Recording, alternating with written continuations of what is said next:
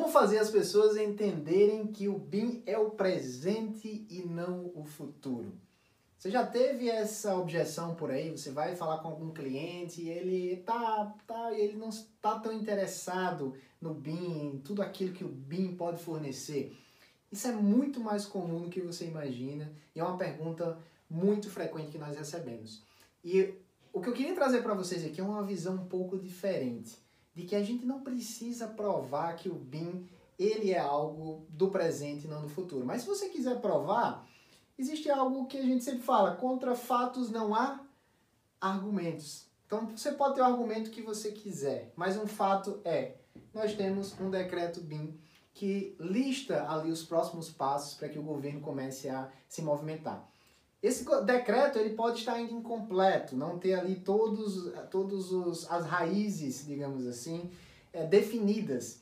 Entretanto, ele já é um super indício de que a coisa vai rolar. E muitas instituições grandes, médias e pequenas do setor público e privado já estão se movimentando contra, é, contra isso, não. Já estão se movimentando né, para, digamos, seguir esse fluxo. Entretanto, tem algo muito importante a ser mencionado aqui. Tem gente que não quer ver.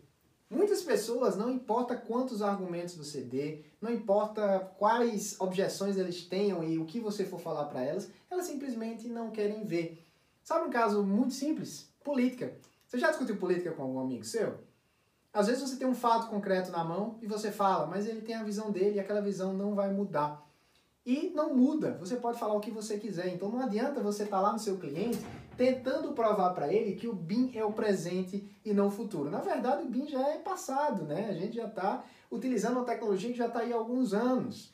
Então a ideia é o seguinte: muitos desses clientes não querem ver. É como a ideia do cavalo. Você, você já ouviu falar sobre isso. Mas algumas pessoas falam o seguinte: você pode levar o cavalo até o lago, mas você não pode forçar o cavalo a beber a água. Para que o cavalo beba água, ele precisa o quê? Ter sede. Ou seja, seu cliente precisa ter sede. Se ele tiver com a cabeça fechada, não adianta tocar nesse tema, porque você não vai conseguir muitos resultados. Entretanto, isso não quer dizer que você não vai conseguir vender o seu peixe, que seria seu produto ou serviço BIM.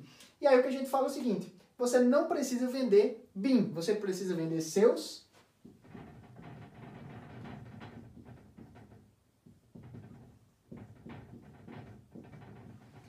seus produtos e serviços, que não necessariamente estão relacionados com o BIM, ou podem estar, mas não precisam ser chamados de BIM.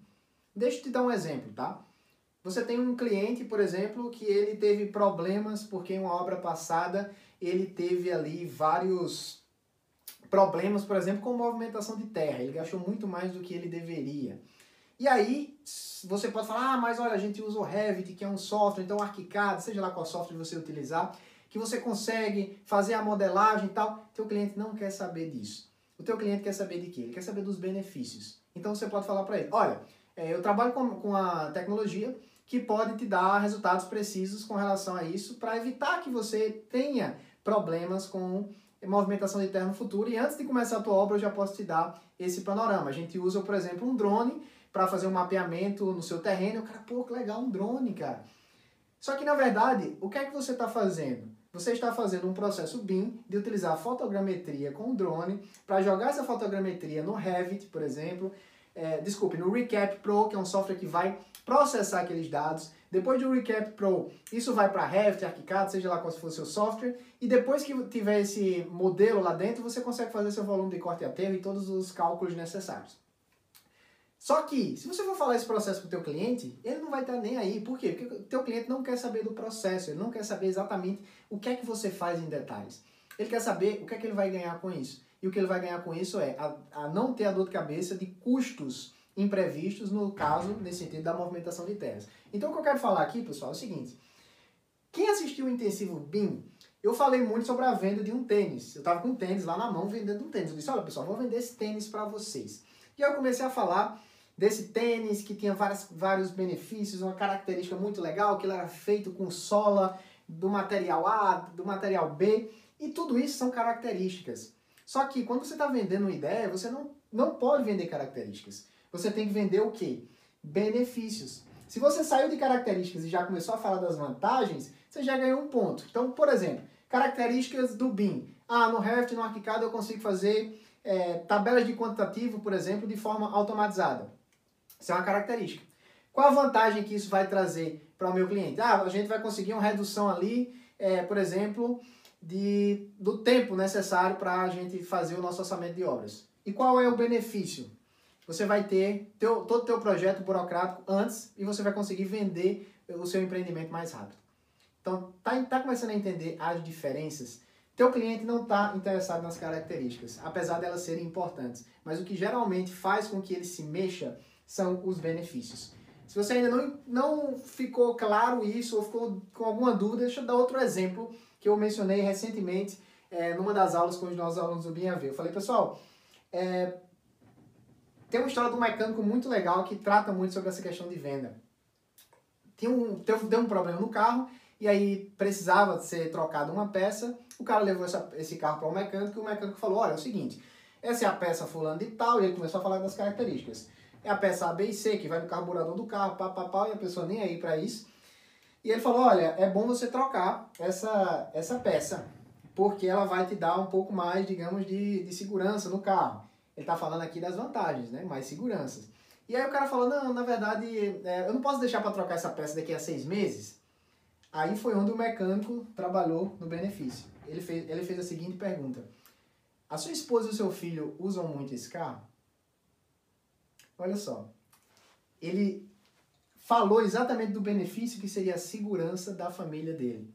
Ele não está falando de como é que funciona a característica daquela peça.